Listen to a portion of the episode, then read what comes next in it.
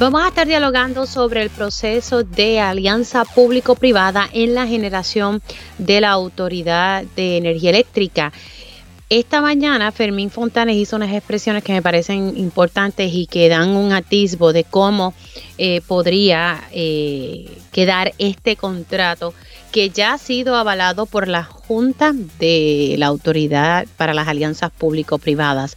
También están pidiendo la renuncia de una de las representantes del interés público que dio su voto a favor de esta alianza público-privada en la generación. Estaremos dándole seguimiento a la situación del puente atirantado en Naranjito y división dentro del PPD. Eso es lo que uno puede concluir. Ya siguen saliendo más voces que están preocupados por esta aprobación y el visto bueno de los presidentes legislativos pues a esta alianza público-privada, pero ahí en el PPD hay mucha preocupación, así que estaremos hablando bastante a fondo sobre esto porque al final del día pudiese eh, perjudicar a los consumidores. Así que arrancamos esta primera hora de Dígame la verdad. Con más de 20 años de experiencia en el periodismo, el periodismo ha dedicado su carrera a la búsqueda de la verdad. La verdad, la verdad. De frente al grano, con carácter entrevistará a las figuras más importantes de la noticia. Radio Isla presenta a la periodista Mili, Mili Méndez en Dígame la verdad. Muy buenos días Puerto Rico, bienvenidos a otra edición de Dígame la Verdad por Radio Isla 1320. Les saluda Mili Méndez. Estaremos hablando hoy bastante sobre el proceso de alianza público-privada en la generación. Ya ustedes saben que en la parte de distribución y transmisión, pues eso ha sido eh, pasado a manos de Luma Energy. Ahora, pues eh, hay una nueva empresa que todavía no sabemos el nombre, pero ya se escogió a una empresa que estaría administrando la generación. Por las expresiones que dijo esta mañana el director para la autoridad de las alianzas público-privadas, dio un adelanto de que esto se va a parecer, y es lo que uno puede interpretar a raíz de sus expresiones, que esto se va a parecer bastante a lo de Luma Energy. ¿Por qué? Porque ellos buscan que, que no se impacte, según lo que él explicó en Pegados en la Mañana, eh, la tarifa de los consumidores. Eh, y por ello es que no se va a ver una inversión de la empresa que viene. Sería idéntico a lo de Luma Energy. Para que ustedes tengan el panorama claro, nosotros pagamos todo. Todo lo que está haciendo Luma lo hacen con los fondos estatales y también tienen acceso a los fondos federales que están destinados para la reconstrucción del sistema eléctrico tras el paso de María. Así que todo apunta, aunque no quiso dar más detalles hasta que no sea avalado este contrato por la Junta de Gobierno de la Autoridad de Energía Eléctrica y luego por el gobernador, eh, todo apunta a que va a ser exactamente lo mismo. No digo que sea el mismo contrato, pero por lo menos los elementos esenciales. Tengo en línea telefónica al portavoz de Queremos Sol y también presidente de la UTIER, Ángel Figueroa Jaramillo, para hablar sobre esto. Ayer en sus redes sociales, Jaramillo inmediatamente sacó eh, una, un screenshot, como decimos por ahí, le tomó una foto al reglamento que se aprobó en noviembre del 2022 del Partido Popular Democrático. En ese reglamento, por lo menos en ese extracto que compartió Ángel Figueroa Jaramillo, dice no privatizar servicios esenciales. Buenos días, Ángel Figueroa Jaramillo, ¿cómo está? Buenos días, Mili, buenos días a los que escucha de Radio Isla 1320. Bueno, eh, su sentirse que ha estado hablando sobre el particular, eh, ¿qué le parece todo esto que se está dando? Porque nos cogió en un fin de semana largo, hoy estamos todos trabajando, pero hoy es un día feriado, que ¿verdad? el país está relax, como decimos algunos, en su casa, tranquilitos, y de momento ayer en la mañana nos azotaron con esta noticia. Bueno, mi, mi respuesta va en dos direcciones. Primero, sin lugar a dudas, la acción de los presidentes legislativos, una, una acción de alta traición hasta sus propios postulados.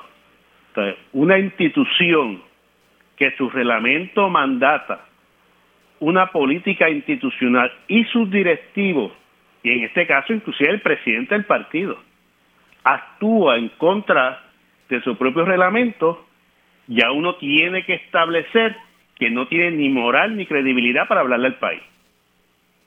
Y yo quisiera ver, el país quisiera ver, cuáles van a ser las actuaciones de las delegaciones de ambos cuerpos de su partido y cuál va a ser la actuación de su propia Junta de Gobierno, porque si, si no hacen nada, ¿para qué tiene reglamento?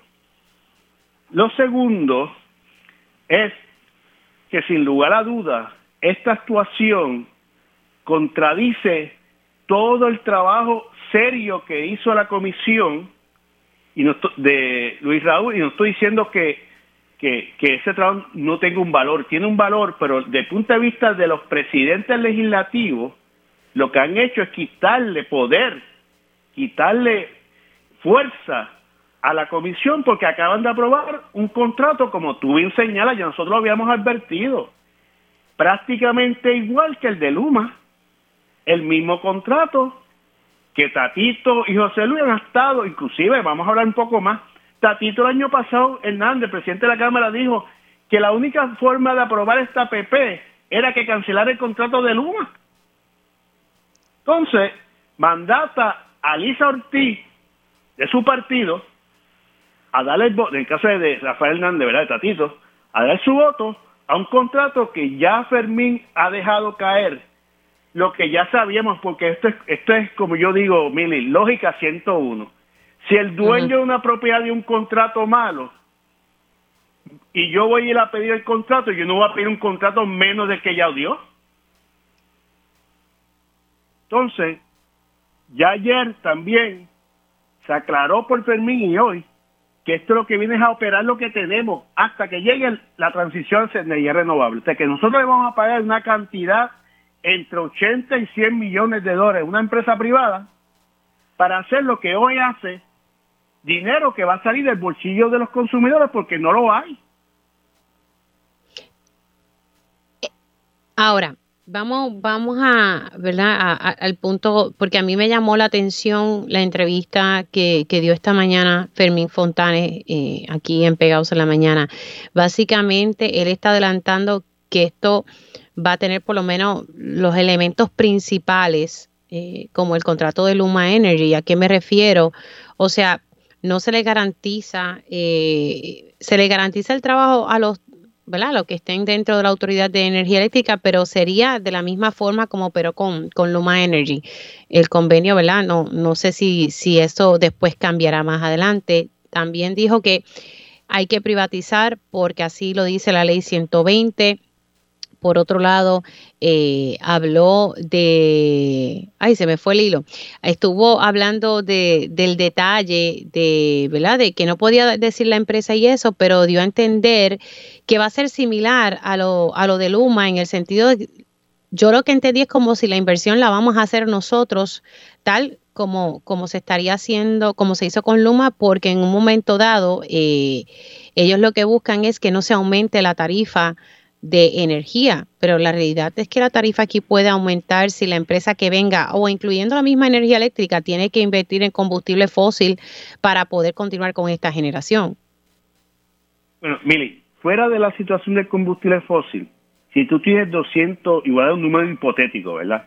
Tienes 200 millones para operar y dar mantenimiento a las plantas y apenas te da, porque ese ha sido uno de los reclamos del director ejecutivo, Ahora tú tienes que sacar de esos 200 millones 100 millones para pagárselo a alguien para que haga lo que tú estás haciendo. Pues la tarifa va a aumentar porque el dinero no va a dar para poder operar y dar mantenimiento. Por eso es que te decía ahorita que esto es lógica 101, una matemática sencilla. Y que sabemos que es una de las preocupaciones que hubo en el comité evaluador. ¿De dónde van a sacar los 100 millones? Si no los hay. Lo segundo, Aquí otra vez Fermín Fontane desmiente y hace quedar mal a los presidentes legislativos sobre las condiciones que establecieron para aprobar o apoyar este contrato. una de las condiciones, de acuerdo a los presidentes legislativos, es que se, se respetaran y se acogieran los derechos actuales. Mira, la única forma de tú garantizar los derechos actuales que nacen de un convenio es acogiendo el convenio. Pero ayer, en una entrevista televisiva, Fermín, a insistencia del medio, Fermín Fontane dijo, no, son los derechos actuales dispuestos por ley. Eso es muy distinto a los derechos actuales de un convenio. Por lo tanto, va a haber menos derechos para los trabajadores. ¿Cómo fue con Luma? Con Luma los empleados pasaron a otras agencias y mantuvieron los derechos del convenio.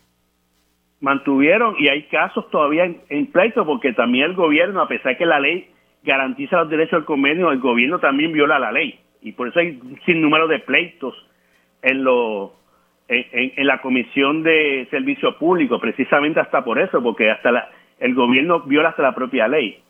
Pero los, los ex compañeros que pasaron a Luma perdieron todo, fueron contratos individuales.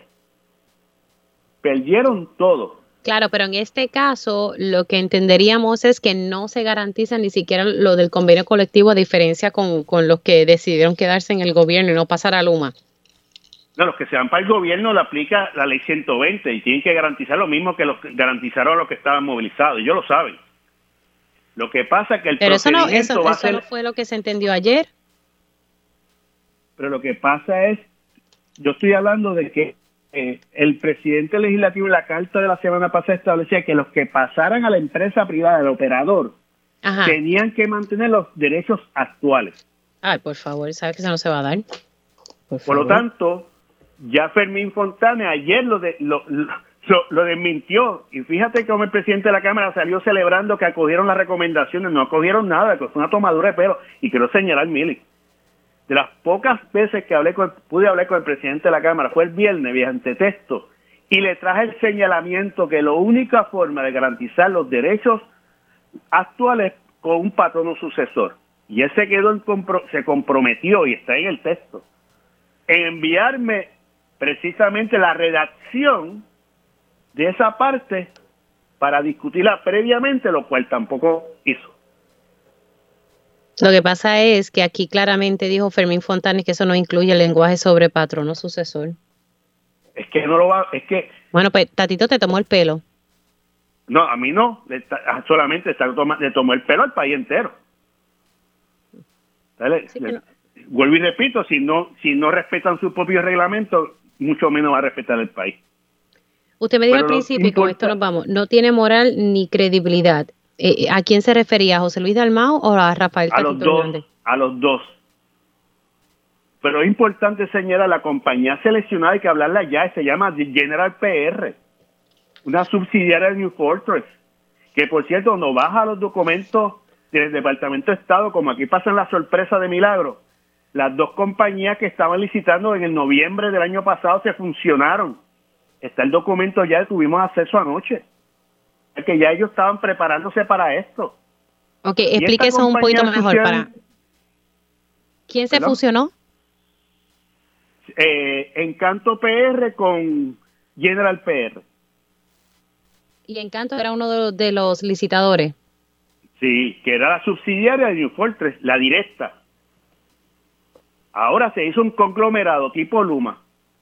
En el caso de Luma eran dos licitadores, era ASCO y Cuan, perdón, era ASCO, Cuanta y había una tercera que se me escapa el nombre. De ahí funcionan y crean Luma Energy. Funcionan. Ahora bien, en este New Fortress, para que la gente sepa lo que esta gente acaba de otorgar, es la compañía que nos dejó José Ortiz, que no ha dejado nada bueno, que el Tribunal de Boston le ordenó a cumplir con la permisología porque violentaron todo el proceso de permisología para el gas natural de San Juan con la con FERC. Eso, eso está en una decisión del Tribunal de Boston. Y lo segundo es la compañía que el mismo director ejecutivo José Corón ha dicho públicamente que incumplió en el suplido de gas natural el año pasado porque prefirió venderle el gas más caro a otras partes del mundo y pagar la penalidad y dejarnos sin gas nosotros en claro incumplimiento de contrato. Esa es la compañía que la alianza público-privada, y quiero señalar, porque la alianza público-privada tiene el peso legal, pero hay un procedimiento al que hay que darse, que es que el comité evaluador también lo recomendó. Y ese comité evaluador sería interesante quiénes lo componían y cuál fue la votación para que estemos claros, porque aquí miramos por un lado, pero hay otros hay otros que están driviendo la bola por otro lado, calladito, en ese comité evaluador, ¿quién estuvo? ¿Quién de la autoridad estuvo, si alguno? ¿Estuvo el presidente del negociado de energía como estuvo en el comité evaluador de Luma? Es es un claro conflicto de interés. ¿Quién más estuvo ahí? ¿Cuándo fue que se dio esa fusión entre Encanto y General PR según el Departamento de Estado? Mira, tengo anoche lo leí, si no me equivoco, fue en el mes de noviembre del 2022. Mm, interesante. Por cierto, la, la, oficina, la oficina de General están en Miramar Plaza, o sea que también llegaron antier. Ok, sí, sí, sí. Bueno, gracias Aramillo. Excelente día. Cómo. Ángel Figueroa Jaramillo, presidente de la UTIER, pero también eh, portavoz eh, de la organización que se ha creado, uno de los portavoces de Queremos Sol, que precisamente le habían mandado una carta al presidente de la Cámara de Representantes eh, sobre este tema de la generación. El viernes pasado también hablábamos aquí con, con el representante de los consumidores ante la Junta de Gobierno de la Autoridad de Energía Eléctrica que decía que en este momento no nos convenía hacer esta alianza público-privada porque, eh, porque iba a aumentar eh, los costos eh, para los consumidores. Así que él expresó pues mucha preocupación sobre este particular y que teníamos que tener en cuenta que aquí el 96% del combustible es importado y pone en riesgo la seguridad energética. Eso fue lo que dijo Torres Placa aquí precisamente en Dígame la verdad. Bueno, para que este contrato, eh, este, este contrato tiene que recibir el aval de, varios, del negociado, de la Junta de Control Fiscal, de la Junta de Gobierno de la Autoridad de Energía Eléctrica y la Junta también de la Alianza Público-Privada, que tiene a dos representantes del interés público que votaron a favor. Eh, y, me llama la atención porque también buscando información sale a reducir en noviembre que, que el presidente del Senado dijo que, que se oponía a esto de la generación, pues eso cambió con, el tiempo. Y como decía Jaramillo, esto, por lo menos dentro del reglamento del PPD de noviembre del 22, claramente dice que no se van a privatizar los servicios esenciales. Hay molestia dentro del seno del Partido Popular Democrático. Tengo en línea telefónica al representante José Rivera Madera. Buenos días, representante. ¿Cómo está? Buenos días, Mili. Buenos días a todo el público que te escucha. Usted sacó un comunicado de prensa eh, solicitando la renuncia de Elisa Ortiz. Ella es la representante del interés público que fue recomendada por la Cámara de Representantes y que el gobernador a su vez pues eh, seleccionó. Eh, también está el licenciado Eduardo Ferrer por el lado del Senado. Le pregunto del saque, ¿por qué pedir la renuncia de Elisa Ortiz y no de Eduardo Ferrer? Bueno, porque la compañera Lisa Ortiz fue nombrada por el presidente de la Cámara eh, y yo lo menos que esperaba era que la compañera Liz Ortiz, antes de tomar una decisión sobre cómo votar, sobre eso nos consultara a la Cámara de Representantes, o por lo menos eh, nos pusiera sobre la mesa cuáles eran eh, los beneficios o, los, atributos que podría tener este contrato para ser aprobado o desaprobado, ¿verdad?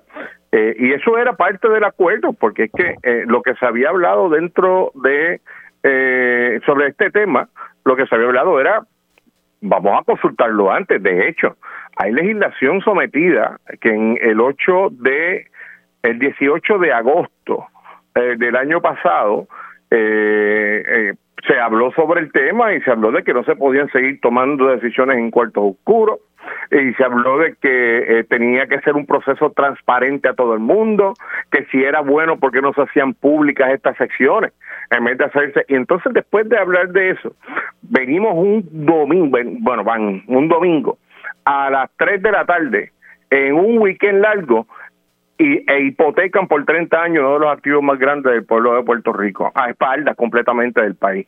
Yo creo que, que esa decisión debió haber sido consultada eh, con la Cámara de Representantes. Mire, así estuviéramos tres días eh, metió eh, allí discutiendo ese, asunto. Pero usted no cree que, que la licenciada Lisa Ortiz le dio una llamadita al presidente de la Cámara. Aquí entonces, en todo caso, el presidente de la Cámara mm, los dejó, los dejó al resto de los representantes a oscura. Bueno, yo podría, yo podría, yo no tengo esa información, yo no tengo constancia de que eso haya ocurrido.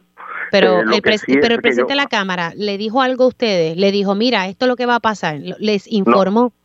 No, no, eso no, eso no sucedió. Incluso no hubo caucus para eso, no sucedió absolutamente nada de eso.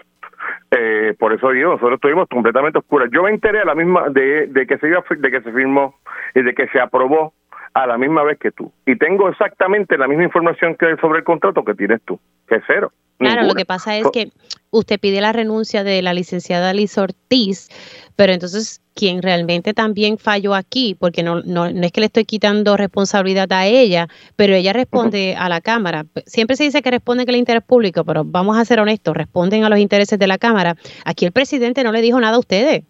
Lo que pasa es que el interés público, eh, el interés público, en este caso está representado por las personas que, por el cuerpo que más representativo de Puerto Rico es, está en la Cámara de Representantes. Eh, no, o sea, nosotros somos los funcionarios electos eh, que en un cuerpo colegiado que más representamos al país. Por lo tanto, lo menos que yo esperaba de una representante del interés público es que fuera donde las personas que representan el interés público en todos los temas de Puerto Rico, que son los representantes electos por el pueblo, y se sentaran y nos su punto, representante, pero por otro lado, el presidente de la Cámara de Representantes, el de su delegación, ni siquiera les dijo nada a ustedes, ni siquiera hizo un caucus también falló aquí. Si hubo, si hubo alguna reunión entre Lisa y el presidente de la Cámara sobre esto, los representantes debieron ser informados. Eso es partiendo de la premisa de que haya habido esa reunión. Es que ni esa información tengo porque es que yo no sé quién tomó la decisión, si fue Lisa que tomó la decisión, perdónme, la licenciada Ortiz que tomó la decisión, o si fue el presidente que le dio la orden a Lisa, o si no dio tiempo de reunión. Es que no tengo ningún tipo de información sobre el asunto. Por eso yo estoy pidiendo inmediatamente eh, la renuncia a, la, a, la, a su puesto, porque es que lo menos que debió haber hecho es, tengo el proyecto en la mano, va, eh, llamar al presidente de la Cámara, tengo el proyecto en la mano y citar a un caucus, vamos a discutir el proyecto, vamos a ver cuáles son los adendum, las letras chiquitas, porque nosotros podemos poner Representante, hay que pedir que, ese contrato sea público, pero, pero de verdad, genuinamente, usted ni siquiera, el presidente no se comunicó con su caucus en ningún momento, porque la realidad es que aquí el presidente debió reunir a todas las partes, aunque fuera fin de semana largo, o para eso está el Zoom. Yo no quiero hablar por el resto de mis compañeros, pero yo te puedo decir que a José Cheito Rivera, representante del Distrito 23, nadie lo llamó para consultarle sobre ese contrato. Absolutamente nadie. A estas alturas, ¿usted ha podido hablar con el presidente de la Cámara? No, no, no hemos tenido una conversación sobre el asunto.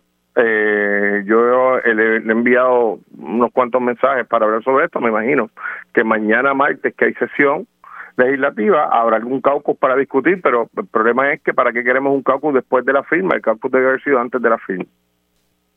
No, no, eh, de acuerdo, pero que ni siquiera ni siquiera le ha contestado sus textos.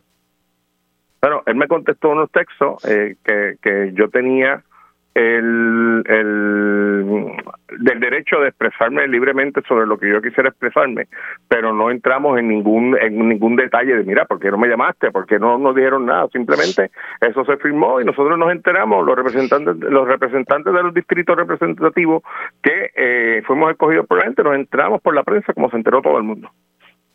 No tuvimos la oportunidad tan siquiera de ver el contrato de 2000 y eso esto esto es lo que yo quiero enfatizar. A ver, es que eh, eh, la generalización sobre esto puede ser peligrosa, porque inmediatamente dicen la Cámara o dicen el Senado. No, no, no, no, es que ni la Cámara ni el Senado, los representantes y los senadores, ninguno tuvo la oportunidad de ver el contrato.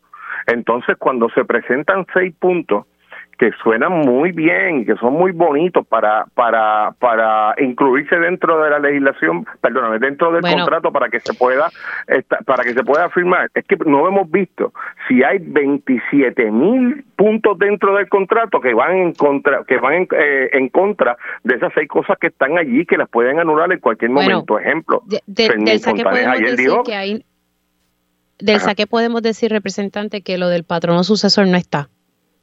No pues, pues, por eso pues, te, quiero decir, pues ya se cayó una, ya hay cinco puntos.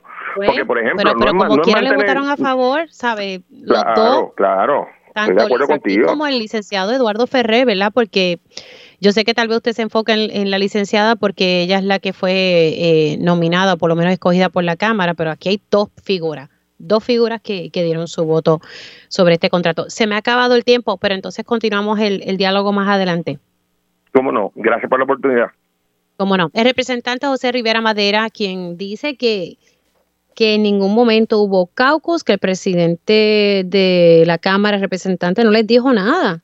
Eh, y él ha estado, ¿verdad?, texteando al presidente ante esas conversaciones, pero no, no, no han dialogado. Me parece que eh, aquí se va, va a haber una situación bastante interesante dentro del seno del Partido Popular Democrático. Voy a hacer una pausa, vamos a estar hablando sobre el puente atirantado en Naranjito y también voy a estar hablando más adelante con el representante Jesús Manuel Ortiz. Y ya estamos de regreso aquí en Dígame la Verdad por Radio Isla 1320. Les saluda Mili Méndez. Gracias por conectar. Vamos a hablar un poco sobre el puente atirantado en Naranjito. La semana pasada pues salieron eh, múltiples informes periodísticos sobre este puente. También se anunció por parte de carreteras que a partir del lunes 30 de enero eh, pues ya se va a estar cerrando este puente. Pero pues mucha información que ha, que ha salido, eh, por ejemplo, el Nuevo Día eh, relató pues los vicios de construcción eh, que reflejó este puente, varios ingenieros, ¿verdad? hablando sobre el mismo. También se em, se divulgó que se rellenó con cartón los huecos en este puente, ¿verdad? Cosas que levantaron preocupación y que llevaron al gobernador también a, solicitar que se hiciera una investigación sobre el particular. Tengo en línea telefónica al ingeniero Edwin González, director de la Autoridad de Carreteras. Saludos, ¿cómo estamos? Muy buenos días, Mili, buenos días, pueblo de Puerto Rico. Bueno, el gobernador la semana pasada, al ser abordado por los medios de comunicación, eh, solicitó, ¿verdad? Eh, pidió que se hiciera una investigación. En efecto, esta investigación la estaría realizando quién, eh, señor González. el, señor gobernador cursó una llamada a la Contralora. Este servidor también cursó una carta a la Contralora para que realizara una investigación. El gobernador solicitó que se investigara no tan solo el contra, la contratación, sino la ejecución de, del mismo. Eh, se le cruzó una carta, estamos recopilando información de la que ya se había encontrado, como sabrás, este un proyecto que se subastó en el 2002, eh, se viene a inaugurar en el 2008, eh, que lleva ya muchísimo tiempo, hay documentos de algunos que quizás se, hayan decomisado, en ese momento muchos de estos papeles están y documentos están en papel, ¿verdad? Para que la redundancia no están digitalizados los mismos, estamos buscando que otras oficinas eh, puedan que tengan alguno de los estudios, documentos, para, para poder, ¿verdad? Una vez, si puede ser que la Contralora hace la investigación, eh, tengan todos los documentos a la mano eh, y asegurarnos que se adjudica la responsabilidad a quien la tenga. Eh, porque como tú muy bien sabes, aquí lo que hemos estado, como el señor gobernador mencionó, eh, tomando el toro por los cuernos, se identificaron los fondos, un proyecto que no ha funcionado desde el 2008, ahora nosotros cuando llegamos identificamos los fondos, se ha movido la, licitación y ya entonces estamos listos para arreglar el puente. Eh, se va a cerrar el mismo este 30 de enero. Es necesario cerrarlo para asegurarnos que los arreglos sean los adecuados. No podemos tener un carril abierto, por ejemplo, al tránsito mientras se está colocando o se está curando el concreto y así nos aseguramos de que de que no creen, se creen fisuras y que quede arreglado. Ahora mismo el puente tiene solamente dos carriles disponibles, lo que estamos buscando es que tenga los cuatro carriles disponibles eh, con, que tenía su diseño original. ¿Cuánto tiempo tomaría esto? Eh, se ha hablado de más o menos ocho meses, un año. tomaría año y medio. El, el el puente eh, ahora mismo eh, va a estar cerrado año y medio, estamos hablando de 18 meses. Eh, obviamente si se puede abrir, antes al tránsito, así será, pero ahora mismo que se tiene contemplado en el calendario que hemos trabajado con el contratista es que va a estar cerrado al tránsito 18 meses. y para esto se arreglaron en rutas alternas, que es la 148 y la 167.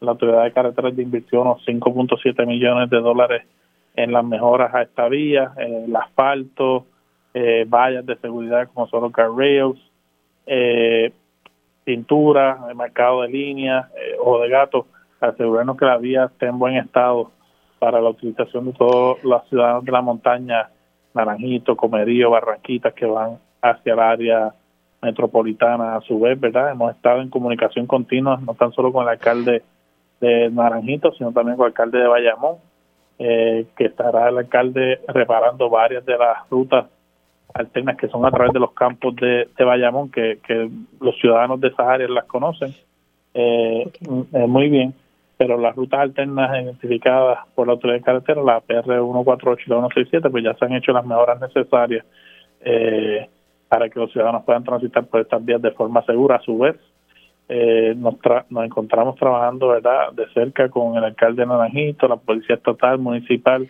Ahora, eh, eh, González, regresando un poco, ¿verdad? Que usted me dice que en el 2012 subastó, en el 2008 fue inaugurado. Eh, ¿Ustedes tienen evidencia qué fue lo que se hizo, ¿verdad? Luego de esa inauguración, porque, ¿verdad? Varios secretarios pasaron hasta el día ¿verdad? de hoy, eh, ¿qué, información hay de qué cosas se hicieron? Eh, no se supo antes que, este puente estaba chavao. Eh, desde que se inauguró, lo que hemos visto, ¿verdad? En diferentes medios, tenía problemas el puente. para la autoridad de carreteras, el primer, la primera inspección del puente que se hace es en el 2009. los sobre 2.300 puentes que tenemos en Puerto Rico, todos se inspeccionan al menos cada vez eh, dos años. Eh, y la primera vez que se inspeccionó este puente fue en el 2009. De ahí se desprendió que había eh, diferencias en la rugosidad del, del, del, rodaje de hasta 21 centímetros, alrededor de, 8 pulgadas de diferencia en el rodaje. luego se siguen, eh, se hacen diferentes análisis. para el 2015 se hace una inspección más profunda eh, ok, pero después de esa inspección del 2009, eh, ¿cuándo fue la, la siguiente? ¿En el 2015? No, eh, los puentes todos se revisan, ¿verdad? Eh, cada dos años, al menos cada dos años, o sea que debería haber otra del 2011. Eh, me parece que en el 2011 hubo otra que defendió básicamente los mismos hallazgos y así a través de la vida del puente. Ya en el 2015 se comisiona un estudio eh, más profundo, una, una, inspección más profunda eh, y no es hasta, ¿verdad? En diferentes inspecciones que se hacen, se hizo una eh, recientemente, se continúan todas, ¿verdad? Para tranquilidad de la ciudadanía, el puente se ha encontrado que está en relativo buen, buen estado, ¿verdad? No, no es que un puente se va a caer si cualquiera de los puentes. Lo que pasa es que cuando, se, ¿verdad? Cuando uno lee que, que, que rellenaron con cartón huecos, uno dice, pero ¿en qué momento se permitió esto? O sea, eso es una irresponsabilidad.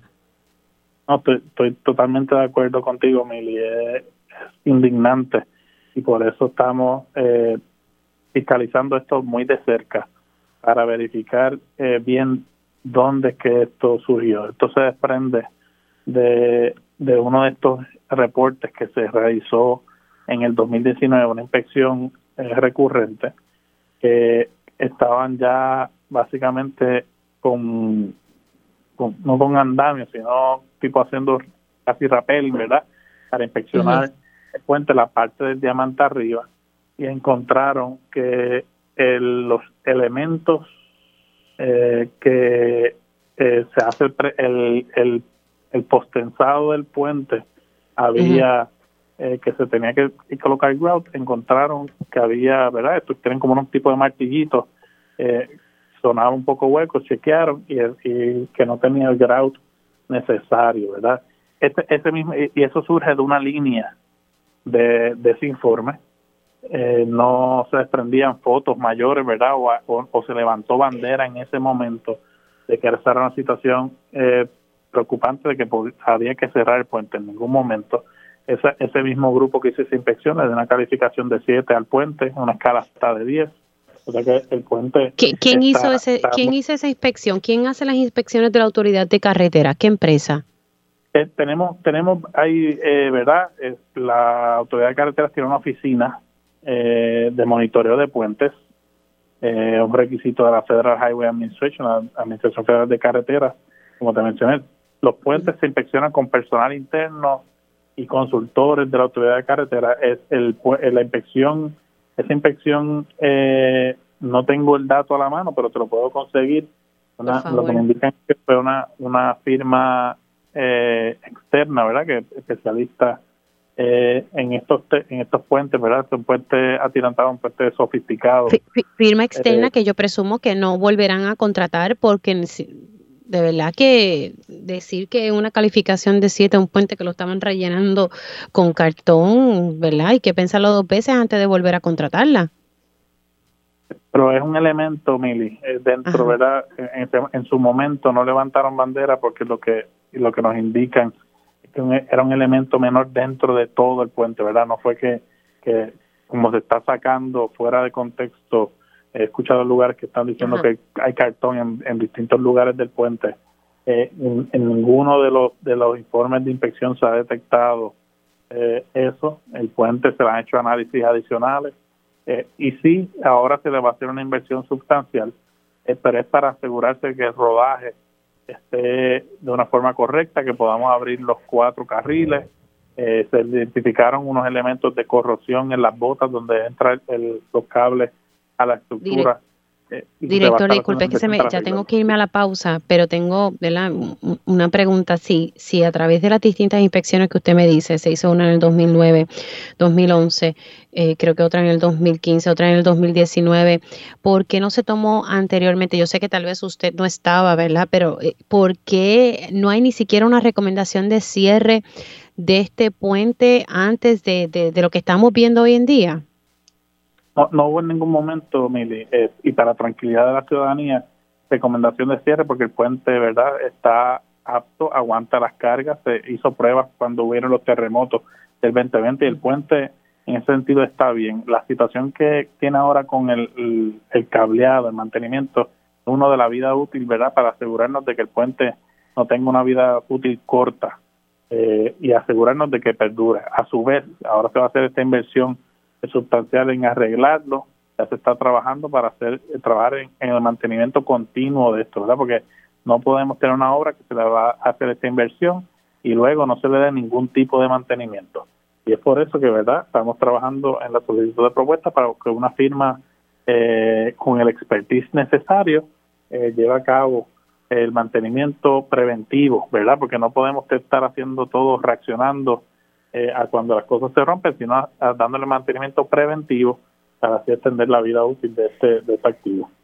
¿Usted puede asegurar que el, resto de los puentes en el país son seguros? Los puentes son, son seguros, todos los inspeccionamos. Eh, si hubiera algún, ¿verdad?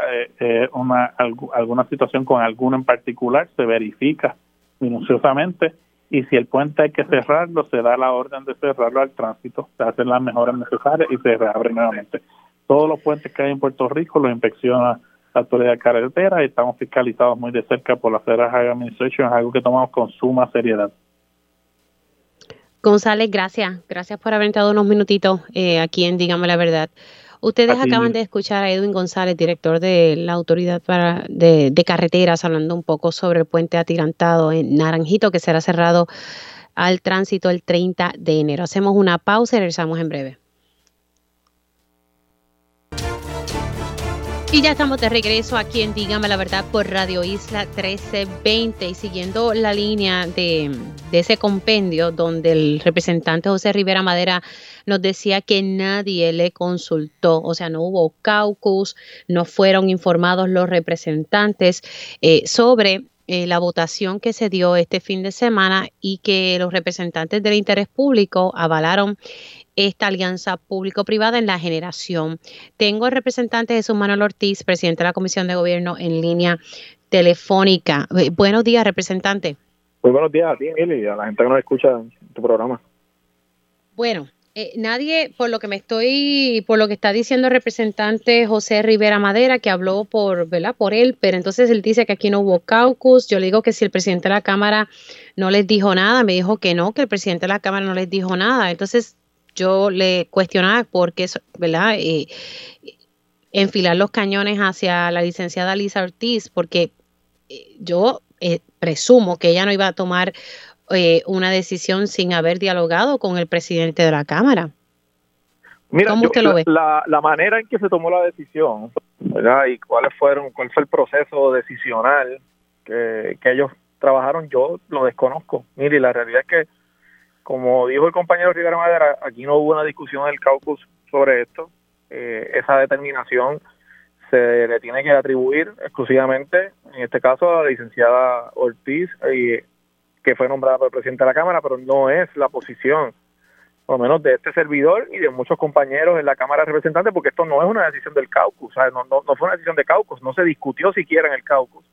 Y yo creo que por eso, pues la reacción de sorpresa de muchos de nosotros en términos de, de cómo se llevó a cabo el proceso, pues ha sido la que ha sido, ¿verdad? La que tú escuchas. Ahora bien, una vez ya nosotros mm. vivimos la experiencia de Luma, las deficiencias de ese contrato, la falta de fiscalización del gobierno, el caos que hubo con los empleados a pesar de que había una salvaguardia supuestamente en ese contrato, eh, pues uno hubiese pensado que eh, se aprendió la lección y que un contrato como este se hubiese manejado en un proceso donde al menos los detalles básicos el país los conociera, de cuánto tiempo estamos hablando, cuáles son los, los, medidas que se van a tomar para evitar la pérdida de conocimiento de empleados como pasó con Luma, cuál va a ser eh, la, medida que se va a utilizar para eh, medir el costo que tiene ese contrato y cuál es el impacto eh, o posible impacto en la tarifa, cómo se va a trabajar el tema de transición a energía renovable, o sea, ¿quién va a invertir el dinero aquí para, para rehabilitar plantas o para hacer lo que haya que hacer con el sistema de generación? Que sabemos que tiene un problema, ¿verdad? Y eso no se, puede tapar el cielo con la mano, pero esa, esa urgencia de transformar el sistema no puede ser excusa para echar adelante un proceso como ha sido este, que se aprobó un domingo en la mañana, en un fin de semana largo, ¿verdad? Y yo creo que eh, esa en parte es gran, es gran parte del reclamo que nosotros hemos hecho como legisladores, porque nos parece, y por lo menos a mí, voy a hablar por mí, me parece que el proceso no ha sido el adecuado y estoy totalmente en desacuerdo con esa determinación que se tomó. Eh, ¿Qué, qué, cambió aquí? Porque en un momento dado, tanto el presidente del Senado, que es el presidente del Partido Popular Democrático, en noviembre había dicho que no, que no avalaba esto de la, de la generación. Y entonces, eh, si memoria no me falla, creo que en agosto del año pasado, eh, ¿verdad? El presidente de la Cámara mm, tampoco se veía muy, muy a favor de esta generación. ¿Qué cambió aquí? Pues, pues esa pregunta yo no te la puedo contestar, la tendría que contestar ellos. Yo creo que eh, ya que estuvieron involucrados en el proceso de decisión, son las personas llamadas a contestar el porqué del cambio de posición. Eh, yo he sido consistente en que los, las propuestas de privatización, y esta, esta es mi posición, yo no soy de los que eh, está en contra de todo tipo de privatización. Yo creo que hay que evaluar caso a caso. Hay unos servicios que se puede justificar. La gente quiere recibir mejores servicios y, depende quién lo ofrezca mejor. Yo lo que quiero es que el servicio llegue bien a la gente. Ahora bien, en el caso de servicios esenciales, como lo es el agua, la luz, salud, pues en el pasado ha habido ejemplos que no han salido bien. ¿verdad? Y, yo creo que las discusiones se, tienen que dar a profundidad. Eh, y en este caso no sucedió. Eh, eso sin incluir que, que lamentablemente, pues, hace unos meses el Partido Popular aprobó un reglamento que, que habla específicamente de la prestación de servicios esenciales y aquí lamentablemente pues se tomó una determinación contraria a esa decisión. Eh, a eso iba. Eh, en efecto, eso es correcto de que en noviembre el, en el reglamento del PPD se aprobó no privatizar los servicios esenciales. ¿Qué, ¿Qué reclamo le van a hacer ustedes como integrantes del Partido Popular Democrático al presidente? ¿Qué acción van a hacer? Eh, ¿verdad? Más allá de, de decir, mira, nos oponemos, no nos consultaron. ¿Qué, ¿qué, exigencia le van a hacer al presidente del Senado, que es el presidente del Partido Popular Democrático? Yo, creo que aquí se tiene que dar una, a la brevedad posible, se tiene que dar una reunión de conferencia legislativa donde se pueda discutir este tema. Yo soy muy cuidadoso y, y, me gusta que las discusiones internas se tengan internamente. Hay veces que eso no es posible, pero nunca, eh, eh, nunca la primera opción debe ser que pase lo que está sucediendo ahora, que es que todo el mundo se entere por la prensa, que las conversaciones se tengan que dar públicamente, pero eso sucede, Mili, cuando no se abren los espacios para que pueda haber ese tipo de conversación. Yo estoy claro de que aquí las, las delegaciones no iban a votar en el hemiciclo por esto, ¿verdad? Y eso yo quiero que quede bien claro. Nosotros no íbamos a tener de nuestra consideración un voto en la Cámara, en el hemiciclo ni en el Senado, eh, pero hay unos representantes del interés público que son nombrados por los presidentes y que allá afuera la impresión yo creo que al principio fue, yo creo que poco a poco se ha ido aclarando, pero la impresión fue que la determinación de esos representantes del interés público era la posición de las delegaciones de Cámara y Senado y me parece que eso es importante que quede claro que no es así. Aquí, ¿cuál fue el proceso decisional? Como te dije a la pregunta anterior, esa, esa contestación la tienen que dar, en este caso, los compañeros presidentes. Ellos fueron los que trabajaron el proceso, fueron los que nombraron los dos representantes y yo supongo que en todo el, proceso de evaluación del contrato debe haber habido una comunicación entre ellos y las personas que ellos nombraron. Pues yo creo que pues claro, yo no creo que, yo no creo que Elisa Ortiz iba a, emitir un voto sin primero hablar con el presidente de la Cámara y, lo mismo con el licenciado Eduardo Ferrer. Me parece que no. Yo yo coincido contigo aquí. ¿Qué razón eh, los motivó al, cambio de posición? Pues yo no me te puedo contestar esa pregunta. Yo sí te puedo decir y el pueblo de Puerto Rico que esa decisión no es la decisión de un caucus que en mi caso yo discrepo principalmente del proceso que llevaron a cabo porque es un contrato que no es como cualquier otro. Estamos hablando de la generación de energía que va a poner en manos prácticamente casi el 80% de la generación en una sola empresa, que la empresa que se menciona tiene vínculos con la compañía que administra los terminales de gas en San Juan, que ha sido señalada por violaciones de ley, por incumplir reglamentación ambiental, incluso por posible conflicto de interés a la hora de tener acceso a ese terminal de gas en el, en el puerto de San Juan. Eso es una realidad. Hay investigaciones legislativas, hay legislación que se ha radicado sobre eso, hay pendientes procesos ante agencias federales contra esa empresa que supuestamente es una subsidiaria de la que se va a escoger. Y estos son detalles que yo creo que se debieron haber discutido antes de, aprobar un, un contrato como este. ¿Usted ha hablado con el presidente de la Cámara? ¿Perdón?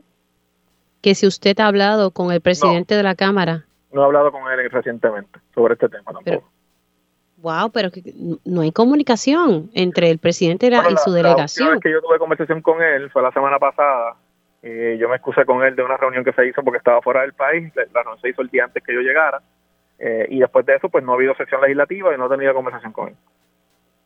Porque si usted me dice que aquí hay que hacer, se tiene que reunir la conferencia legislativa, eh, pues presumo, ¿verdad?, que, que usted le puede pedir eso al, al presidente o cómo es que corre eso. Bueno, esa, la conferencia legislativa la reúne el presidente del partido eh, y, esto pues acaba de suceder ayer. Obviamente las reacciones de nosotros se dieron ayer y en el día de hoy.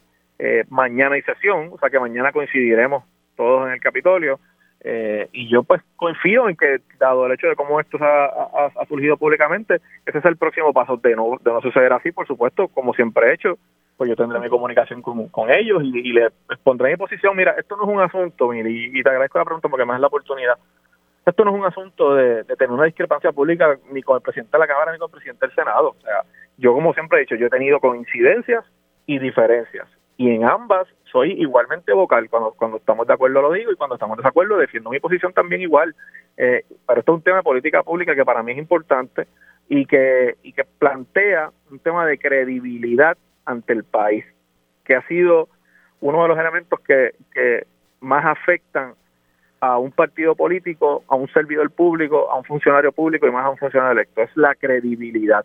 Y cuando uno cambia de posición, que es legítimo, uno puede cambiar de posición en el camino porque vio detalles que no conocía o por la razón que sea, pero hay que comunicarlo a la gente y cuando es una delegación legislativa, pues en este caso somos 25 en la Cámara y, son 12 en el Senado.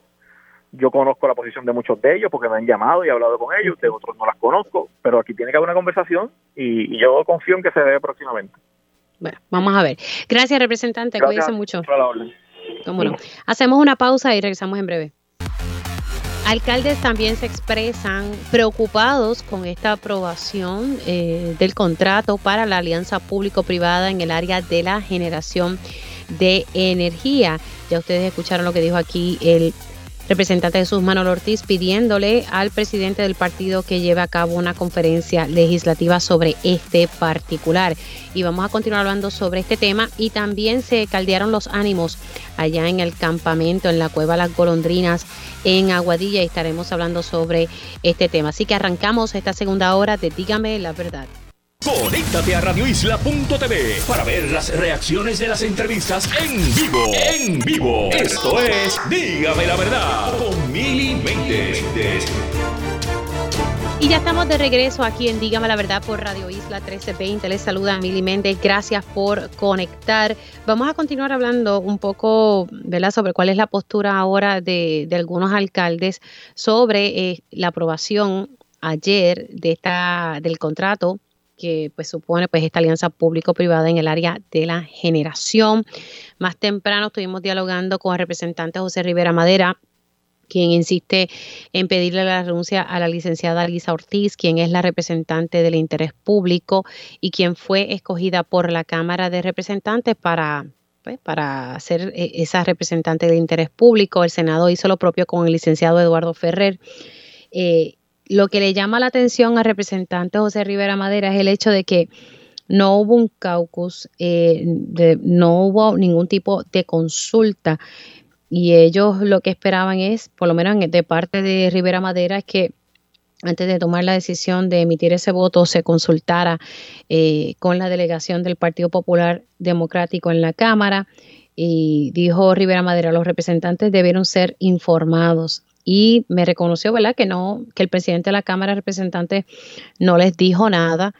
Eh, por su parte, el representante Jesús Manuel Ortiz me reconoce, pues que que él tiene la impresión que tengo yo, que yo digo que la licenciada Lisa Ortiz no va a emitir un voto sin antes hablar y dialogar con el presidente de la Cámara de Representantes para ver si se, por lo menos se habían cumplido los seis eh, requisitos que, impuso el presidente de Cámara y el presidente del Senado. Eh, así que el representante Jesús Manuel Ortiz está exhortando que se eh, lleve a cabo una conferencia legislativa por parte del presidente del PPD y que tiene que haber una conversación urgente sobre este particular, especialmente cuando se aprobó un reglamento el año pasado, a finales de año, y una de las cosas que dice es no privatizar servicios esenciales. ¿Qué tiene que decir el presidente de la Asociación de Alcaldes, Luis Javier Hernández? Le doy los buenos días. ¿Cómo está, alcalde? Buenos días, Mili. Saludos y bendiciones. Igualmente, igualmente para usted en, el nuevo año. Bueno, alcalde, ¿qué le parece todo esto que está pasando? Usted como que expresó preocupación sobre este tema.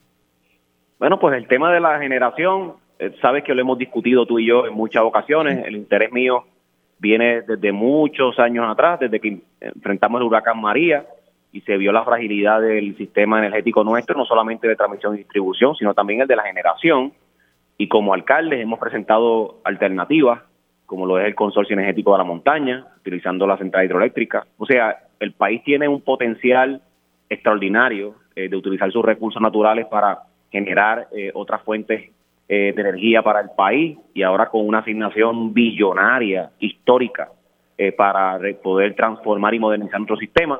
Yo creo que la conversación debe ser, no en cuartos oscuros, debe ser de frente y transparente para el país. Y hacia eso va mi, mi petición. Eh, obviamente poner en, una sola entidad lo que es la generación eh, es un precedente eh, terrible porque ya lo vivimos con, con, con Luma. Para mí es peligroso. Yo creo que ese es el primer punto.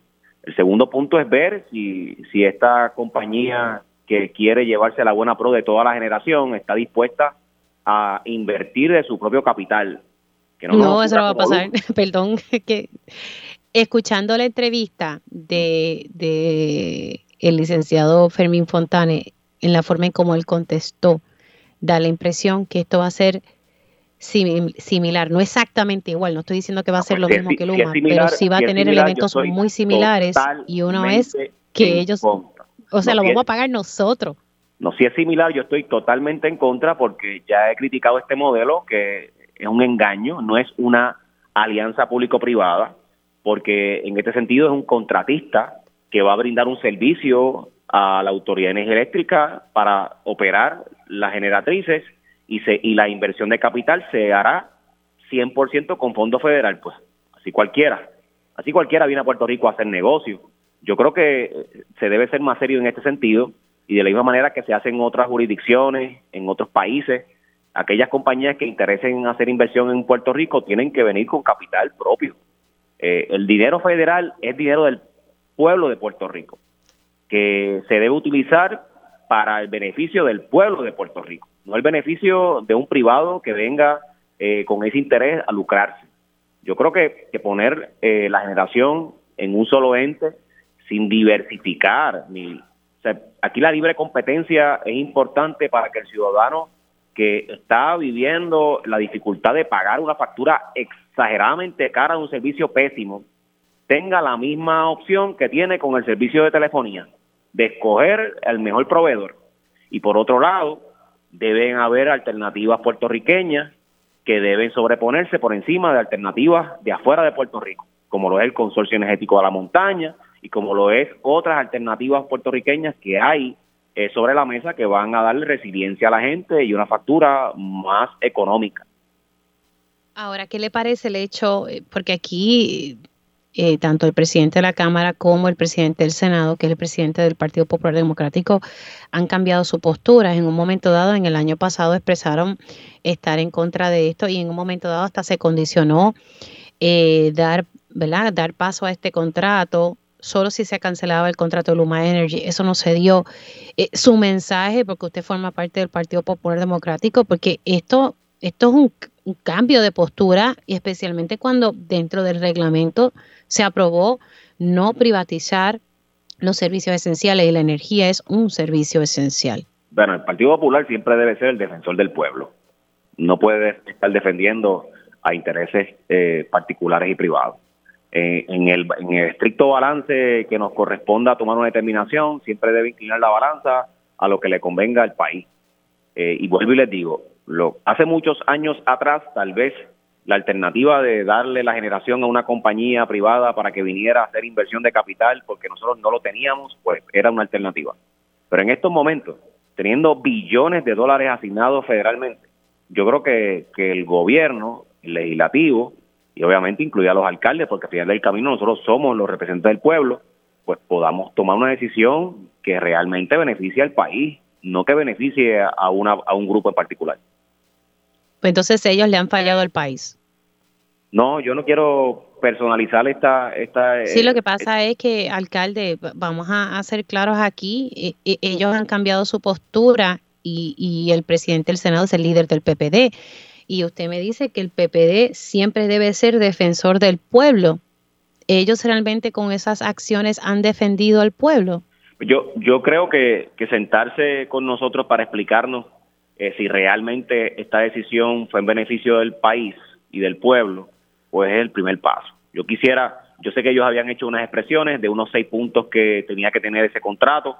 Eh, hay que ver si realmente eh, en lo que se decidió están integrados esos y lo que te he planteado yo, ¿verdad? Y mis preocupaciones de poner el monopolio público, convertirlo completamente en un monopolio privado, entiendo que no es la ruta. Yo creo que hay que abrir el mercado a competencia, hay que maximizar los fondos federales en beneficio de nuestra gente, no de un inversionista privado, eh, y hay que buscar que tengamos un sistema resiliente y más económico. Esa es la meta. En eso, pues el Partido Popular tiene que enfocarse. Lo demás, pues obviamente son, son otras batallas, pero yo creo que, tenemos que sentarnos a escucharnos y si algo se hizo mal, pues corregirlo. O sea, el PPD tiene que enfocarse a, por supuesto, como todo este país, enfocarse en esta controversia y no permitir que nos vendan eh, gato por liebre y que nos venga a pasar como nos ocurrió con, con Luma, que poner eh, esto en manos de una sola compañía de afuera que no ha invertido eh, capital para, en la transmisión y distribución, sino que está esperando todo, lo está haciendo con dinero de FEMA, pues yo creo que ese precedente debe servirnos para que en la generación, mira, mire, la generación es tan importante como para decidir eh, a qué precio eh, pagamos la factura. Pues sí, porque porque pasa ahora mismo con, la autoridad que, pueden solicitar aumento en, el negociado de, Luma Energy si se gasta más en, en combustible fósil en la generación. Claro que sí que va a traer un aumento. Pues mi pregunta es si si hay dinero para modernizar nuestras plantas y estamos de acuerdo en que los empleados de la autoridad se deben mantener operándola y estamos de acuerdo que Josué Colón, dentro de las circunstancias, ha hecho un gran trabajo en la generación. Pues, ¿por qué cambiar la fórmula? ¿Por qué alterarla por completo para traer un ente privado que no sabemos cuáles son las garantías ni qué viene a hacer? O sea, pues hay tantas eh, preguntas sin contestar que yo creo que, antes de dar un paso, eh, estas son decisiones que, que cambian por completo el desarrollo económico el, potencial de que Puerto Rico tenga oportunidad de desarrollo, de, traer una nueva industria, el que los puertorriqueños se queden o se vayan de Puerto Rico y el que los negocios eh, puedan prosperar. O sea, esto es una decisión demasiado importante eh, del país como para decidirla eh, un domingo. Claro, pero pero venimos hablando de esto hace tiempo y yo no entiendo por qué ese diálogo no se dio antes de, ¿verdad? de, emitir ese voto. Se debe, se debe dar. Todavía ese contrato no está firmado. Así que yo creo que hasta, hasta el último momento, eh, todos los que tengan la posibilidad de influenciar para que el contrato, eh, si se dé, se dé dentro de los parámetros que le convenga mejor al país. ¿Debe el PPD reunirse ya? Claro. como dice Jesús Manuel Ortiz, esa conferencia legislativa. Como te dije, esto es un tema medular. El tema de la energía, yo sé que eh, muchos no han estado dándole seguimiento como, como algunos que hemos vivido la dificultad en los pueblos. Yo he estado y he, estado contigo discutiendo la importancia de tener un sistema moderno, resiliente y tenemos una oportunidad única. No podemos tirar al zafacón.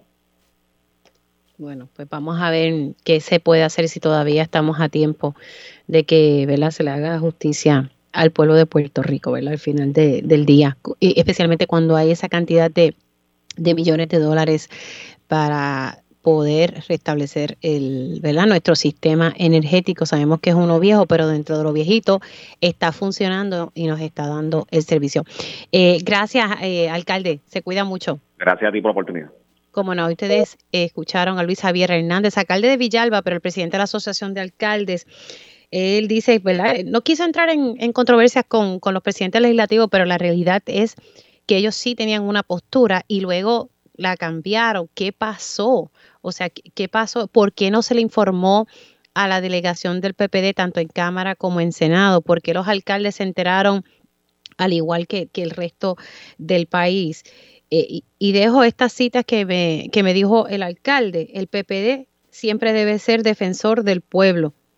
Eh, el PPD tiene que enfocarse, no permitir que nos vendan gatos por liebre y hay que sentarse. Entonces, hay algo que a él no, no le gusta, y cuando refiero es al presidente de la Asociación de Alcaldes, es que cuánto dinero va a invertir la empresa que venga. Yo les voy a poner este audio del licenciado Fermín Fontanes cuando habló en, en Pegados en la Mañana y de ahí paso a mi próximo invitado. Vamos a escuchar qué fue lo que dijo Fermín Fontanes esta mañana en Pegados. Mira, qué bueno que me hace ese, ese comentario, Julio, porque yo creo que lo he explicado anteriormente, creo que es sumamente importante que la gente entienda que como operan eh, los sistemas de, energía y estas compañías en alrededor del mundo, cuando un privado hace inversión, esa inversión se recobra a través de la tarifa. Lo que nosotros siempre hemos buscado en, estos proyectos, eh, en el de Luma, por ejemplo, es que si Luma invertía dinero propio, ellos se recuperan esa inversión en la tarifa. Nadie invierte sin recuperar esa inversión. O sea que. Claro, y, en este caso es lo mismo. en el caso de Numa, no se hizo de esa manera porque nosotros tenemos fondos federales, tenemos una tarifa sumamente alta para, ¿verdad? para todos los consumidores en, en, este momento y queríamos evitar cualquier alza de tarifa. Así que esos son los modelos que nosotros seguimos, que buscamos evitar el alza de tarifa. De hecho, lo que siempre buscamos es que esa tarifa baje, así es el Luma y así es en este proyecto. Queremos incentivar que la tarifa baje y buscando... Claro, y, Así que con esa explicación podemos entender que la empresa que viene no va a invertir dinero. Con esa explicación, ya por lo menos sabemos que aparentemente de esa, de esa contestación yo por lo menos puedo interpretar que la empresa que viene nosotros le vamos a tener que pagar. O sea, va a ser lo mismo con Luma, ¿verdad? No todos los detalles exactos, pero sí los elementos principales. Luma aquí no está poniendo un centavo, nosotros le pagamos para que ellos administren el sistema de distribución y transmisión. Y ellos van a tener acceso a fondos federales también. Pues yo lo que estoy entendiendo de esa contestación es que ellos no van a invertir, la empresa, ¿verdad? Que va a venir, no va a invertir ese capital, que era una de las preocupaciones del presidente de la Asociación de Alcaldes, el alcalde de Villalba. Siendo las 11 y 13, voy a pasar con mi panelista, el licenciado Juan Dalmau. Dígame la verdad. Ahora se une a la conversación el abogado y líder independentista Juan Dalmau. Y ya estoy con el licenciado Juan Dalmau, secretario general del PIB y profesor de Derecho. Buenos días, ¿cómo está, licenciado? Muy buenos días, Mimi. Un placer estar contigo y con toda tu audiencia. Puse el audio para que usted tuviese la oportunidad también de eh, poder eh, escucharlo. Y yo quiero saber si usted entendió lo mismo que yo, ¿verdad? Porque hay que escuchar bien el detalle de esa contestación para uno llegar. Yo por lo menos lo que estoy entendiendo es que la empresa que venga, nosotros le vamos a pagar, ¿verdad? Porque ellos no quieren que esa empresa aumente la tarifa, aunque sabemos que eventualmente eso va a pasar. Eh, con el tema de la generación mientras sigamos utilizando combustible fósil. ¿Cómo usted interpretó esas expresiones del licenciado Fermín Fontanes? Mira, exactamente como la interpretaste tú. Eh, vamos por partes. Eh, el acceso a la energía eléctrica, ya sea en su transmisión, distribución o generación, es un derecho humano. Así se ha reconocido por las Naciones Unidas, porque se trata de la médula de la calidad de vida de los seres humanos, de los servicios de salud de los seres humanos, de los accesos a la educación de los seres humanos, de lo que es el desarrollo económico de una sociedad. Y por lo tanto, eh, es un activo que por excelencia debería ser un activo público, que esté en manos del pueblo de Puerto Rico. En este caso, lo que ha ocurrido es que tanto la transmisión como la distribución vimos como se le vendió al país la idea de que aquí la libre competencia iba a regular el mercado y que aquí iba a haber distintas empresas que iban a competir. Y resultó ser que una sola empresa, un conglomerado, se llevó ese contrato y sabemos el desastre que ha representado Luma, que es un monopolio privado que tiene el control de la distribución y de lo que es la transmisión energética. Eh, esas empresas vienen con ánimo de lucro, ahora se extiende a la generación. Y hemos visto como el liderato del Partido Popular y del PNP reconfirman que son hermanos gemelos separados al nacer, pero gemelos al fin y con el mismo DNA, que es la visión neoliberal de que aquí los activos del pueblo de Puerto Rico se deben privatizar y que van a estar dirigidos por el ánimo de lucro. Así que tu conclusión, como, como surgió de la entrevista eh, que hizo Julio esta mañana, eh, es en efecto que estas empresas vienen a ganar dinero y a ganar dinero tanto por las asignaciones de reconstrucción que se han asignado del gobierno federal, como también en los aumentos en la facturación a nosotros los consumidores, los pequeños, medianos comerciantes, los que somos consumidores residenciales, vamos a tener que pagar los platos rotos de las decisiones que han tomado el liderato popular y PNP y que en esta eh, en este proceso de la negociación del contrato para la generación se hizo a puerta cerrada, en cuartos oscuros, sin transparencia, y que los representantes de los presidentes de los cuerpos legislativos favorecieron el que se lleve a cabo este contrato. Así que yo creo que eso es una enorme traición al pueblo de Puerto Rico y hay que sentir la indignación, particularmente habiendo vivido la experiencia que ha vivido Puerto Rico con Luma. Yo eh, no sé si me estaba diciendo el presidente de la Asociación de Alcaldes que todavía estábamos a tiempo para frenar esto porque no se había firmado. Yo realmente no sé si, si estamos, eh, no quiero ser pesimista, ojalá que sí, eh, y que se pueda ejercer la, presión suficiente para lograr cambios en beneficio mm, del país. En estos momentos, yo sé que la Autoridad de Energía Eléctrica siempre ha sido un reto y que en, su momento se pedían cambios porque había que hacer cambios, pero yo no sé si estos cambios que se están realizando, ¿verdad? observando un poco la, experiencia con Luma, eh, si esto es el camino correcto, eh, porque en este momento hay que ser honesto, esté usted de acuerdo o no, con el ingeniero Josué Colón, eh, la generación se ha mantenido, la cosa ha, estado corriendo, pese a que nuestras plantas son unas, bastante viejitas. Eh, y se supone que este operador, este, por las entrevistas que he visto, se supone que este operador esté aquí hasta tanto se puedan ir apagando esas plantas. Pero entonces, ¿para qué vamos a poner en manos privadas el, manejar la generación cuando se ha estado haciendo de manera eficiente hasta ahora. O sea, se ha, estado haciendo, porque después cuando se apaguen esas plantas, que eso también está en el plan integrado de recursos, eh, se van a apagar una vez tengamos esa energía renovable. Pues entonces, para eso nos quedamos con lo que tenemos ahora mismo. O sea, no, no entiendo por qué hay que gastar más dinero. Ah, porque la ley 120 lo permite, pues nada, enmienden la ley, punto y se acabó. Bueno, la, ley lo puede permitir, pero eso no significa que el gobierno tiene esa obligación, ni la corporación. Claro, pero esa es la excusa que están dando, que hay que hacer la alianza público-privada porque la ley 120 lo dice. pues, pues eh, yo pienso que en todo caso, y de hecho cuando se aprobó, yo voté en contra de la ley, porque anticipaba precisamente que activos fundamentales de servicios para el pueblo de Puerto Rico no pueden estar en manos privadas. Y esta no es la primera experiencia. Tú recordarás, Mili, quienes nos escuchan, cuando aquí bajo la administración de Sila María Calderón, Calderón se privatizó la autoridad de acueducto del Cantarillado con aquella empresa francesa de ondeo y tuvieron que revertir el contrato porque ellos venían con ánimo de lucro y para poder manejar eh, sus ganancias tenían que aumentar lo que era eh, el servicio que se daba de acueducto de alcantarillado y ese contrato se rescindió. Hemos tenido la experiencia de Luma, hemos tenido la experiencia de las autopistas.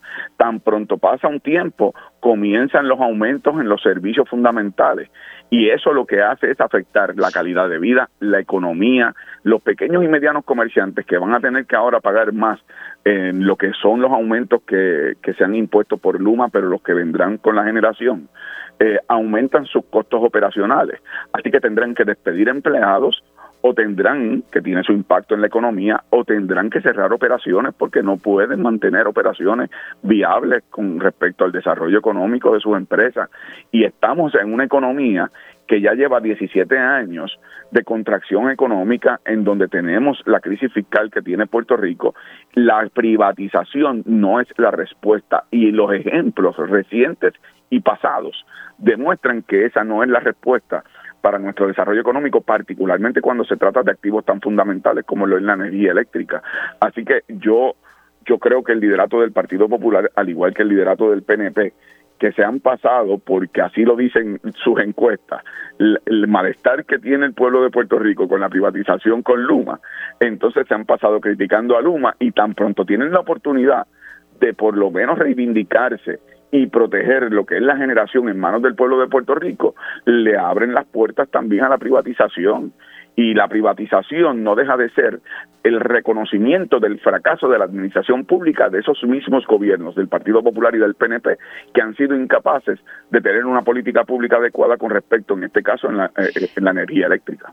Bueno, deja hacer una pausa. Pasamos al próximo segmento para hablar un poco sobre el nombramiento de la Procuradora de las Mujeres y otros temitas. Así que hacemos una pausa y regreso con el licenciado Juan Dalmau. Y ya estamos de regreso aquí en Dígame la Verdad por Radio Isla 1320. Les saluda Mili Méndez. Sigo la conversación con el licenciado Juan Dalmau.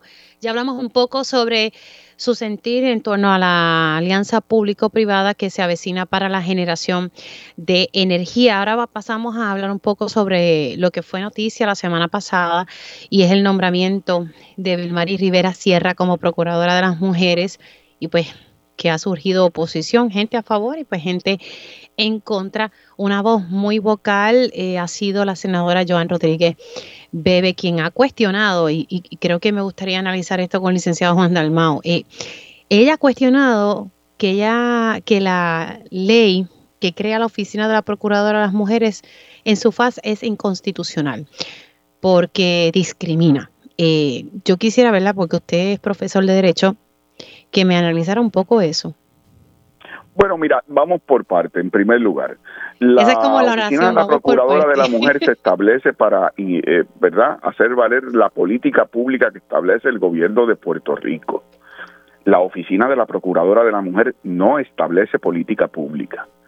Y por lo tanto se trata de una Procuraduría que tiene un término de 10 años para ser un ente regulador en cumplimiento de la política pública con respecto a lo que son los derechos de la mujer eh, y que en este caso se ha nombrado una persona con mucha experiencia y no he escuchado, Mili, y los radioescuchas que nos están verdad eh, escuchando, eh, no he escuchado un solo planteamiento en contra del nombramiento que vaya a atacar o a impugnar los méritos de la nominada. En el caso del liderato del PNP, lo que han dicho algunos líderes del PNP es que no la favorecen porque no es suficientemente PNP o no es suficientemente estadista. Esta no es una posición de líder de barrio. Esta es una posición que requiere autonomía, independencia de criterio en el momento de hacer cumplir la política pública. En el caso del liderato del Partido Popular, que incluso cuando se ha hablado del tema del derecho a la autodeterminación de la mujer sobre su cuerpo, ha habido líderes que las han acusado de asesinas.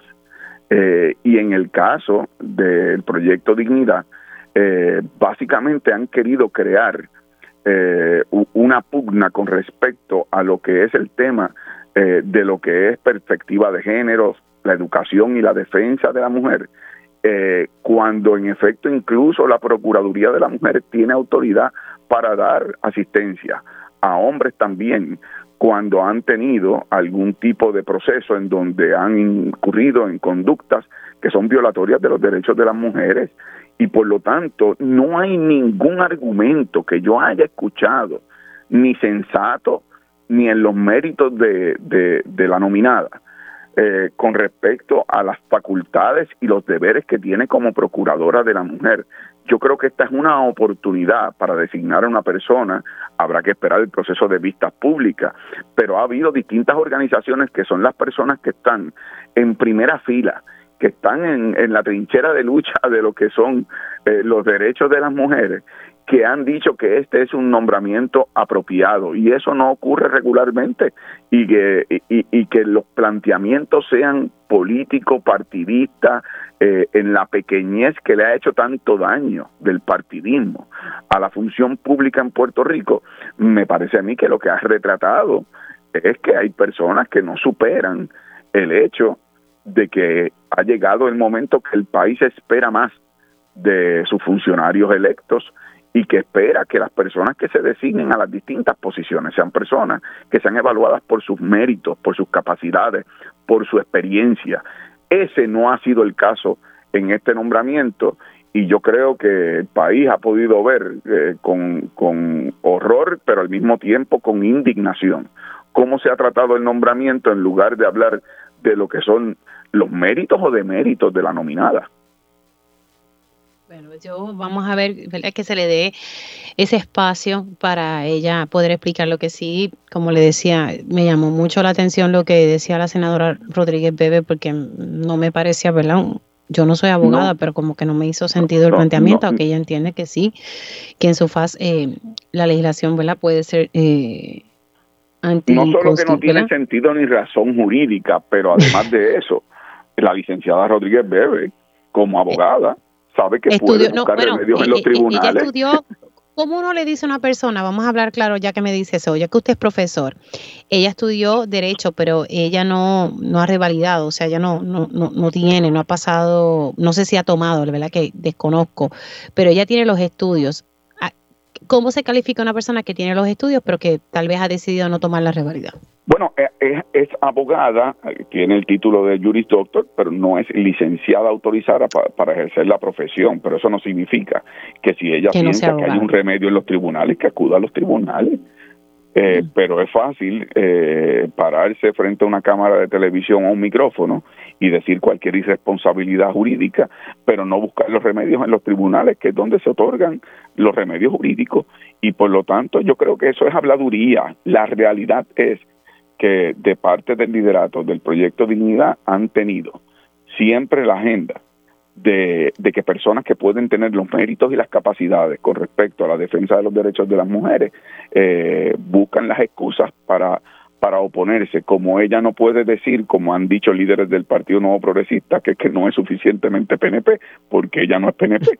Bueno, pues entonces ha buscado una excusa, pero excusas fin, eh, no ha habido ningún planteamiento, Mili, insisto, en los méritos de la designada, de su experiencia, de su compromiso, de que ha salvado vidas, de que ha tenido una tradición eh, de organización de base y por lo tanto yo creo que esos son los méritos que hay que discutir y no no actuar de, la forma irresponsable como se han expresado eh, distintos líderes de, del Partido Popular, del PNP y del Proyecto Dignidad. Ahora, que en otros temas, eh, ¿qué podemos esperar?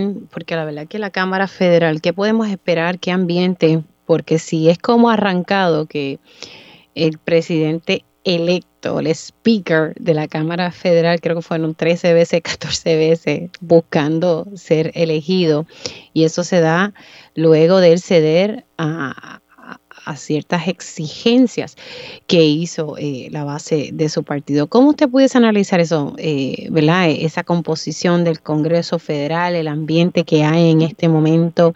No sé, a mí me da una impresión de, ¿verdad? De, que veremos un partido republicano bien, bien conservador. Bueno, tiende a ser conservador, pero más todavía, no sé, lo, lo veo como que más, más profundo.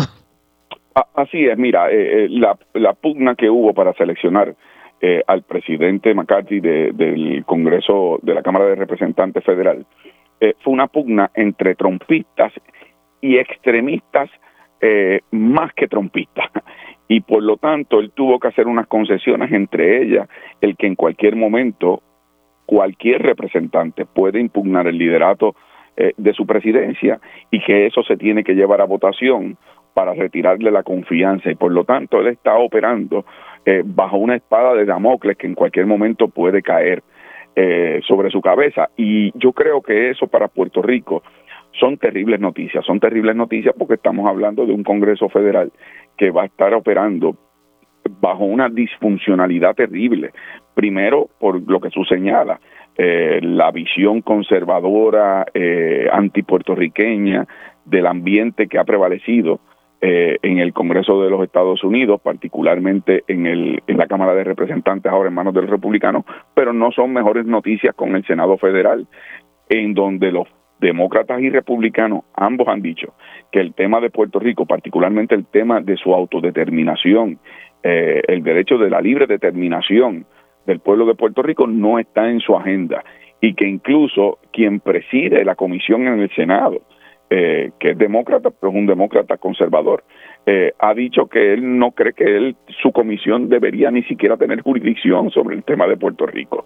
Eh, así que yo creo que estas no son buenas noticias para Puerto Rico.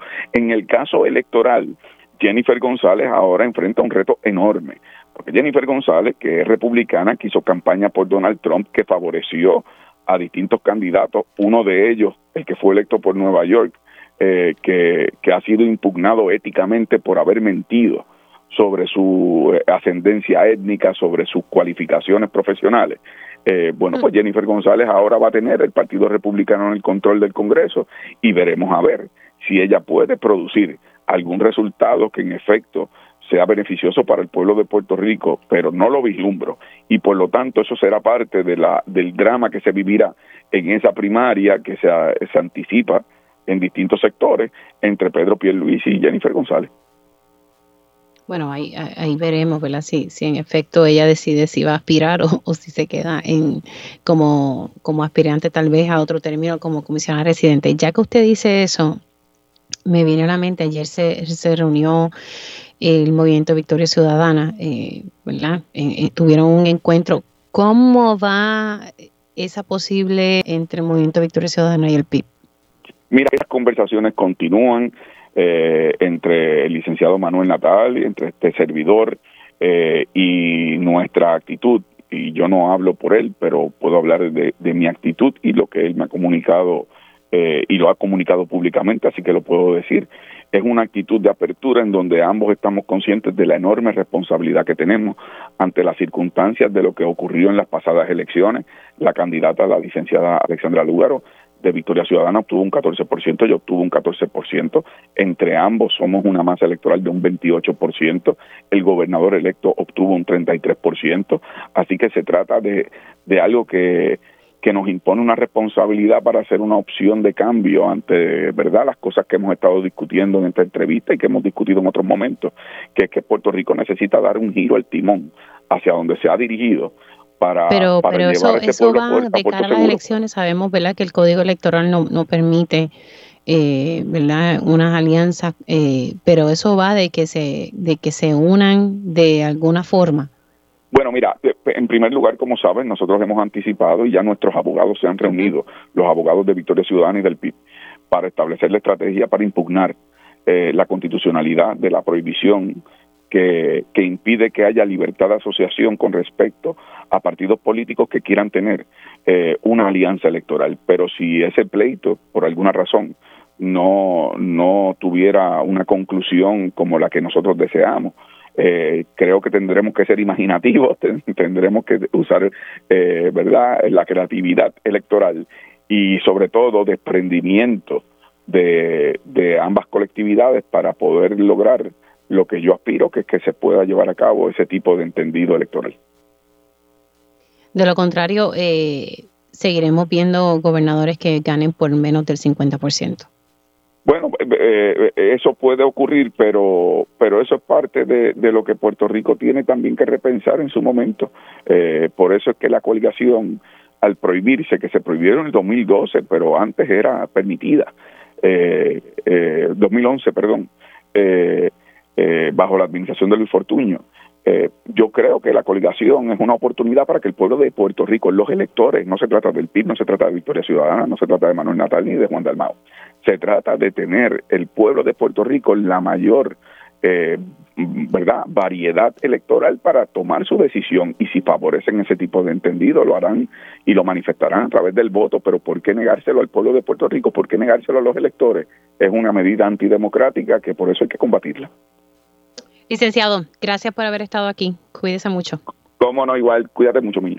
Cómo no. El licenciado Juan Dalmau, secretario general del PIB, interesante eso que, están ya los abogados de ambas, ¿verdad? De ambos partidos del Movimiento Victoria Ciudadano y el PIB pues se están reuniendo para ver cuál va a ser la estrategia, pero básicamente se va a retar la constitucionalidad de, del código electoral. Así que veremos, ¿verdad? Si no, pues como dijo él, a usar la creatividad actividad electoral y que tiene que haber un desprendimiento de ambas delegaciones, refiriéndose al Movimiento Victoria Ciudadana y el PIB. Hacemos una pausa y ¿qué está pasando por allá en Aguadilla? Pues vamos a tratar de conectar allá eh, que hubo, ¿verdad? Un poquito de tensión en el campamento que se ha montado en la Cueva Las Golondrinas por todo lo que está pasando allá en el municipio de Aguadilla. Y de regreso aquí en Dígame la Verdad por Radio Isla 1320, les saluda Mili Méndez. Quiero eh, hablar ahora sobre lo que está pasando allá en el campamento eh, que se montó eh, cerca de las cuevas de las golondrinas en Aguadilla, donde se están llevando, ¿verdad? Hay distintas distintas construcciones que se están llevando a cabo. Hay una orden de cese y eh, contra la empresa que está construyendo justo encima de la cueva, según lo que me había explicado eh, la secretaria del Departamento de Recursos Naturales y Ambientales. Y bueno, la cosa se puso un poco difícil y quiero saber qué, qué fue lo que ocurrió. Tengo en línea telefónica a Héctor Varela. Buenos días, Varela, ¿cómo está?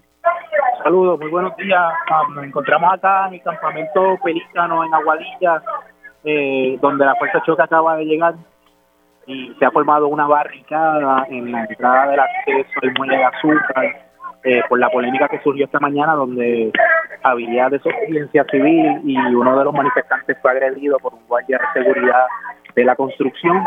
Y pues se ha suscitado un movimiento masivo de los diferentes campamentos alrededor de Puerto Rico y de gente de la comunidad de diferentes pueblos que están haciendo presencia aquí y están pues, haciendo el reclamo que se lleva haciendo por años, que es la demolición de las estructuras que están encima de la prueba de línea, la rehabilitación y restauración ecológica de este espacio, el deslinde del proyecto de Cliff eh, y el rescate de lo que es el hábitat del pelícano pardo en Puerto Rico. Hay que reconocer que este es el lugar de mayor avistamiento de pelícanos pardos en Puerto Rico en Isla Grande, ya que el mayor es 10 eh, y estas construcciones han estado afectándolos. Ahora mismo hay un colectivo que se llama Salva Guadilla que está radicando demandas eh, a nivel legal eh, a las agencias que tenemos lo que es el campamento pelícano aquí citado y tenemos lo que es la desobediencia civil hoy que pues están demoliendo la verja ilegal que también se creó y pues hay un reclamo del pueblo acá y se llegó hasta el límite, lamentablemente, ¿verdad? Que es donde ponen a confrontar la policía con los ciudadanos. Es donde se llevan ¿Hace cuánto tiempo, Varela, hace cuánto tiempo llegó la fuerza de choque allí al campamento El Pelícano? Prácticamente acaba de llegar. Wow. ¿Y más o menos como cuántos efectivos estás observando allí? Había unos 30, 40 efectivos. A 40, pero luego de ese incidente más temprano, las cosas se han mantenido dentro de todo en calma, ¿verdad? Sabemos que hay pues, tensión, pero calma. Dentro de dentro de las facilidades siguen encerrados los guardias de seguridad con sus vehículos, los portones eh, fueron bloqueados, soldados amarrados, encadenados, no hay salida ni entrada ahora mismo y la comunidad hizo una barricada frente al portón y se está haciendo la prohibición de los accesos. Y se está pidiendo un reclamo que se lleva pidiendo por meses, por años a las agencias reguladoras para evitar esto. Y es la demolición de las estructuras, la restauración, la revitalización, el deslinde de clip arriba y el estudio de suelo y que todo corra en el país como debe ser, ¿verdad? Como, como deben correr las cosas en Puerto Rico para unos procesos de un país de ley y orden. Hasta ahora, además de la policía, ¿alguien de recursos naturales que haya llegado a, la zona? No, no ha llegado nadie del Departamento de Recursos Naturales. Eh, se está haciendo reclamo a la Agencia Federal de Protección Ambiental que ejerza las multas que dijeron que iban a dar porque el proyecto no cuenta con eh, sistema de control de escorrentía. Si hay asistencia legal acá pendiente de que no suceda nada dentro de los manifestantes. Eh, y está el pueblo pues aquí manifestándose y esto va a ser para largo o puede surgir más si las agencias reguladoras no toman acción inmediatamente y que es lo que siempre y lo que mencionamos y lo que buscamos que no hay que llegar es el hecho de que las agencias hagan valer la ley y que el pueblo pueda ser satisfecho porque se está representando al pueblo y no al privado eh, y que sea justo porque lo que se está buscando es la justicia y la protección de este espacio. Bueno y tú formas parte del, eh, del campamento El Pelícano yo como tal soy parte de Surfrider Foundation, una organización sin fines de lucro eh, que trabaja con la protección de las costas, playas, océanos y accesos y estamos eh, acá eh, pues, en apoyo y descubriendo lo que está sucediendo tanto en el campamento Pelícano como el campamento Carey, como el campamento Semí, como el campamento eh, con Arecibo que se instaló ayer porque están buscando los accesos a las cuevas del indio en Arecibo. O sea, esto está pasando a nivel de toda la isla y es un reclamo del pueblo pidiendo a las agencias reguladoras que rescaten, preserven y cuiden sus recursos naturales y las personas se han movido hacia el campamento. Esto no se había visto antes. La magnitud y la constancia de lo que están subiendo estos frentes y cómo están unidos y cómo se está trabajando para simple y llanamente decirle al gobierno, por favor, al gobernador, haz su trabajo preserve y conserve los recursos naturales. Si nosotros somos una isla en el archipiélago tropical caribeño, donde la gente paga miles de dólares por llegar acá, ¿por qué permitimos la destrucción de sus costas, sus accesos y sus playas? Hay un reclamo a que el local quiere disfrutar de eso, simple y llanamente, como lo estipula la ley. Se pide entonces a la agencia reguladora que tomen acción, al gobernador que tome acción, al departamento que tome acción y a las agencias federales.